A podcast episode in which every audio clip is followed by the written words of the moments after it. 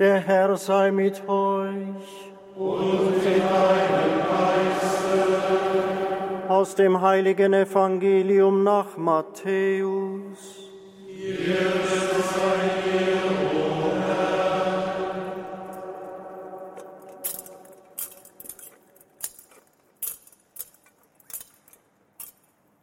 In jener Zeit sprach Jesus zu seinen Jüngern, wenn der Menschensohn in seiner Herrlichkeit kommt und alle Engel mit ihm, dann wird er sich auf den Thron seiner Herrlichkeit setzen. Und alle Völker werden vor ihm versammelt werden, und er wird sie voneinander scheiden, wie der Hirt die Schafe von den Böcken scheidet. Er wird die Schafe zu seiner Rechten stellen, die Böcke aber zur Linken. Dann wird der König denen zu seiner Rechten sagen, Kommt her, die ihr von meinem Vater gesegnet seid. Empfangt das Reich als Erbe, das seit der Erschaffung der Welt für euch bestimmt ist. Denn ich war hungrig und ihr habt mir zu essen gegeben. Ich war durstig und ihr habt mir zu trinken gegeben. Ich war fremd und ihr habt mich aufgenommen. Ich war nackt und ihr habt mir Kleidung gegeben. Ich war krank und ihr habt mich besucht. Ich war im Gefängnis und ihr seid zu mir gekommen. Dann werden ihm die Gerechten antworten und sagen, Herr, wann haben wir dich hungrig gesehen und dir zu essen gegeben oder durstig und dir zu trinken gegeben?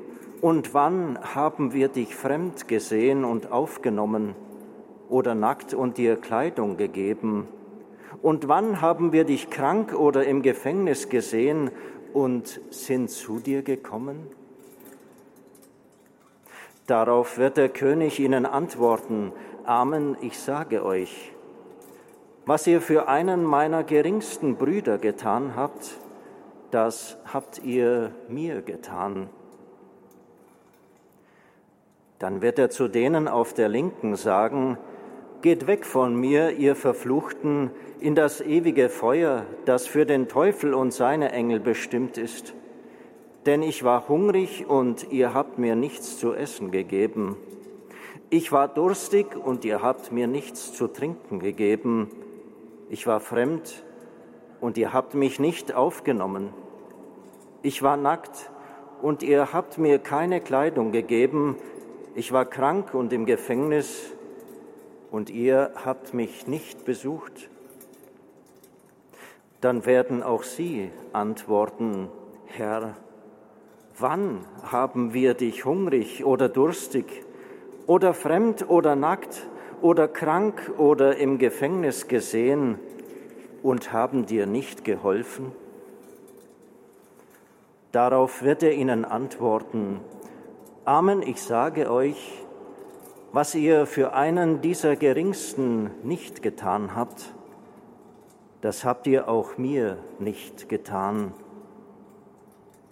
Und diese werden weggehen zur ewigen Strafe, die Gerechten aber zum ewigen Leben. Evangelium unseres Herrn Jesus Christus.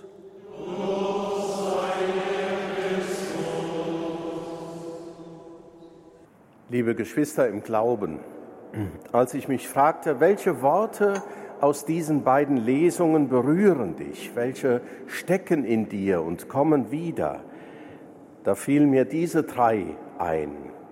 Was ihr für einen dieser Geringsten getan habt, das habt ihr mir getan.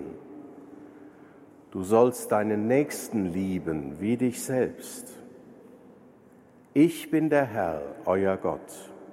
Man könnte sagen, sie bilden das Grundgerüst des Glaubens. Und als biblische Orientierung stehen sie gewiss nicht zufällig am Anfang der Fastenzeit, denn in diesen Wochen wollen wir uns ja neu auf den Kern des christlichen Lebens ausrichten. Wenn die Vita des heiligen Ulrich, die kurz nach seinem Tod verfasst wurde, diesen außergewöhnlichen Bischof und Schutzpatron der Stadt und des Bistums Augsburg als trostspendend, mitfühlend und zuhörend beschreibt, dann heißt das für mich, er hat diese Weisungen beherzigt, die Werke der Barmherzigkeit getan, die goldene Regel mitfühlend umgesetzt und das Ohr des Herzens weit gemacht, um den Willen Gottes in der Nachfolge Jesu und im Anruf der Wirklichkeit jeden Tag zu suchen und zu befolgen. Was ihr für einen dieser Geringsten getan habt, das habt ihr mir getan. Du sollst deinen Nächsten lieben wie dich selbst. Ich bin der Herr, euer Gott. Wenn sich so unser christliches Lebensmodell in seinen Grundkonstanten beschreiben lässt, dann müssen wir uns gleichzeitig eingestehen, dass dieses Lebensmodell heute offenbar nicht mehr besonders attraktiv ist. Die im November veröffentlichte Kirchenmitgliedschaftsuntersuchung belegt, wie gering die Rolle ist, die der Glaube in der Gesellschaft hierzulande noch spielt. Wir werden uns bei einem Studientag am Mittwoch damit beschäftigen, was die Einsichten dieser Studie, an der sich mehr als 5000 Menschen beteiligt haben, für uns bedeuten. Jedenfalls können wir nicht einfach weitermachen wie bisher. Gott ist nicht mehr geläufig. Das ist die Quintessenz eines Umfrageergebnisses, das besagt, was wir lange schon spüren. Unsere Gesellschaft wird zunehmend säkular. Und das betrifft nicht nur Menschen außerhalb der Kirche, weder ein kämpferischer Atheismus noch die viele Jahre bemühte Gleichgültigkeit gegenüber Gott und Fragen des Glaubens beschreiben es zutreffend. Wir sind vielmehr von einem posttheistischen Klima umgeben. Da können wir lange ein Leben ohne Gott als defizitär beschreiben. Religionssoziologisch müssen wir wahrnehmen, dass Menschen selbst entscheiden, was sie als Verlust oder Frage oder Sehnsucht empfinden. Jeder Mensch bleibt vorläufig sich selbst eine ungelöste Frage, die er dunkel spürt. So hatte das Zweite Vatikanische Konzil in seiner Pastoralkonstitution einfühlsam formuliert. Und weiter, auf diese Frage kann nur Gott die volle und ganz sichere Antwort geben. Das mag aus theologischer Sicht nach wie vor seine Berechtigung haben. Es entfaltet aber auf persönlicher Ebene kaum mehr Relevanz. Ich bin der Herr, euer Gott, verliert sich zunehmend wie ein Echo in den Weiten des Raumes. Und offensichtlich ist es so, dass der säkularisierende Großtrend dass Entchristlichung und Entkirchlichung weder durch strukturelle Optimierungsprozesse in der Kirche noch durch Initiativen neuer Evangelisierung einzelner Menschen grundlegend aufzuhalten wäre, obwohl beides seinen großen Wert hat. Ich bin gespannt, wie wir die Ergebnisse der Studie in aller Ehrlichkeit und Bescheidenheit interpretieren werden. Mir sind in der Beschäftigung über die vergangenen Monate drei Aspekte wichtig geworden. Erstens, was sich in den Mehrheitsverhältnissen der deutschen Bevölkerung bereits zeigt, wird weiter voranschreiten. Wir werden als Christinnen und Christen zu einer Minderheit. Das Modell des volkskirchlichen Milieus wird abgelöst von einer Diaspora-Situation, wie sie besonders im Osten Deutschlands bereits lange erfahren wird. Das Christsein wird vermutlich in Zukunft immer stärker zu dem, was es ganz zu Beginn war, eine Alternative zum Mainstream. Darum finde ich es geradezu wegweisend, dass der Katholikentag dieses Jahr in Erfurt stattfindet. Denn wir können von den Glaubensgeschwistern dort lernen, wie man Christsein als Minderheit kreativ und einladend gestaltet, ohne insektenhafter abgeschottete Überheblichkeit abzugleiten oder aber resignativ den großen Horizont des Auftrags für alle und für die Welt aus den Augen zu verlieren. Zweitens, vermutlich haben wir in den vergangenen Zeiten zu selbstverständlich angenommen, die Menschen, Menschen wüssten schon, was Kirche ist und was den Glauben ausmacht. Nein, das sollten wir nicht voraussetzen und in aller Demut damit beginnen, den Menschen in all unseren kirchlichen Vollzügen und im persönlichen Leben so zu begegnen, dass sie vielleicht zu fragen beginnen. Und dabei ist jede und jeder mit seinem Beitrag gefragt. Niemand sollte sich zurückhalten, weil er oder sie denkt, auf mich kommt's doch nicht an, ich bin doch im Großen und Ganzen ziemlich unbedeutend. Nein, jede und jeder von uns ist Zeugin für Christus.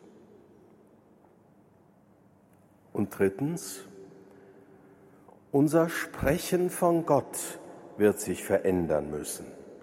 Dringend. Wir tun ja als Kirche immer noch so, als wüssten wir eindeutig, wie Gott ist und was er von uns erwartet. Doch in weiten Teilen haben unsere Bilder von Gott und unser Reden über ihn den Anschluss an das Wissen unserer Zeit verloren. So treiben wir nachdenkliche Zeitgenossen nicht selten in einen Spagat zwischen Glauben und Lebensrealität und den hält man nicht gut aus. Man löst ihn besser auf, wie es leider zunehmend viele tun. Alles geläufige Gottsagen jedenfalls bedarf der Prüfung. Das gilt für die lehrmäßige kirchliche Vereinnahmungstendenz ebenso wie für alles banalisierende und trivialisierende Gerede. Gott klingt wie eine Antwort, hat lange schon Kees Noteboom in die Diskussion eingeworfen. Und das ist das Verderbliche an diesem Wort. Er hätte einen Namen haben müssen, der wie eine Frage klingt.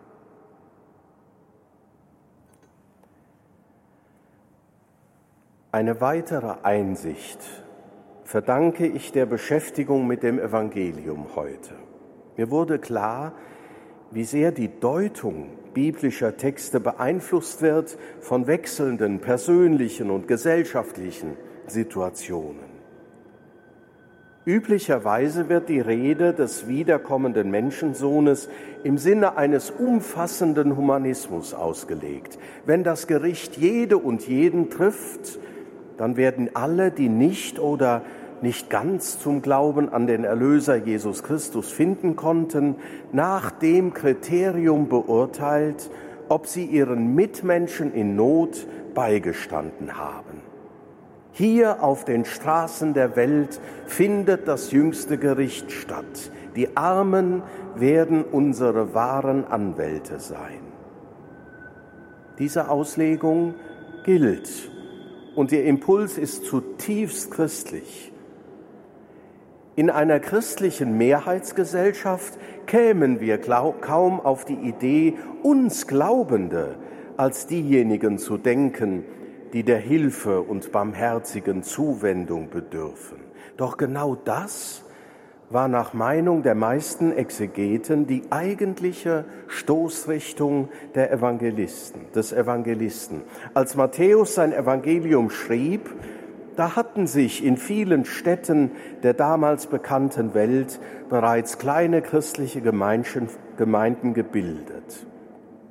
Viele waren in Bedrängnis wegen ihres Glaubensbekenntnisses. Hunger, Durst, Armut, Obdachlosigkeit und Gefangenschaft gehörten zum Alltag. Auf geradezu anstößige Weise identifiziert sich der Menschensohn mit seinen Jüngerinnen und Jüngern. Sie, die er in alle Welt ausgesandt hat, sind mit den geringsten Brüdern gemeint, nicht alle Notleidenden dieser Welt. Und wenn der Meldenrichter kommt, womit die frühe Christenheit bald rechnete, dann werden die anderen danach beurteilt, wie sie sich gegenüber den kleinen christlichen Gemeinschaften verhalten haben. Haben sie ihnen geholfen? Dann haben sie auch Anteil am Reich Gottes. Ich muss ehrlich gestehen, für meine Ohren klingt eine solche Auslegung immer noch ungewohnt, kaum zu glauben. Sie mag ja gelten für die vielen, die in unseren Tagen wegen ihres christlichen Glaubens verfolgt und benachteiligt werden. Sie dürfen aus der Rede des Menschensohnes Zuversicht schöpfen. Aber wir, wenn es jedoch so ist, dass wir als Gläubige zunehmend zu einer Minderheit werden und die Kirche zur Diaspora-Gemeinde, dann dürfen wir uns mit diesem Evangelium die frohe Botschaft sagen lassen, Gott hat die Rettung der Welt an das gebunden, was er mit Abraham angefangen hat. Israel und die Kirche sind Gottes Werkzeug zum Heil aller Menschen. Und ich ahne, was das heißt. Wir selbst als Kirche brauchen die Zusage Jesus, Jesu und seine mitfühlende Nähe. Von uns, den Glaubenden, verlangt die Jüngerschaft nämlich viel. Ein Bekenntnis, das sich in unserem ganzen Leben durchbuchstabiert. Als Minderheit werden wir zunehmend darauf angewiesen sein, dass man uns einlädt, unseren Argumenten zuhört, mit uns zu kooperieren bereit ist in den vielen herausfordernden gesellschaftlichen Fragen, die nach Lösungen suchen. Als Einzelne und als Kirche haben wir uns längst noch nicht an diese Situation gewöhnt und die nötige Bescheidenheit gelernt. Da ist es gut, Gesprächspartnern zu begegnen, die zuhörend, mitfühlend, trostspendend unsere Anliegen aufnehmen und unterstützen. Es hilft zu wissen, dass sich der Menschensohn auch mit uns heute identifiziert und anderen ihre Menschlichkeit lohnt. Ja, liebe Geschwister, das Evangelium wird von denen ganz verstanden, die es wirklich brauchen. Amen.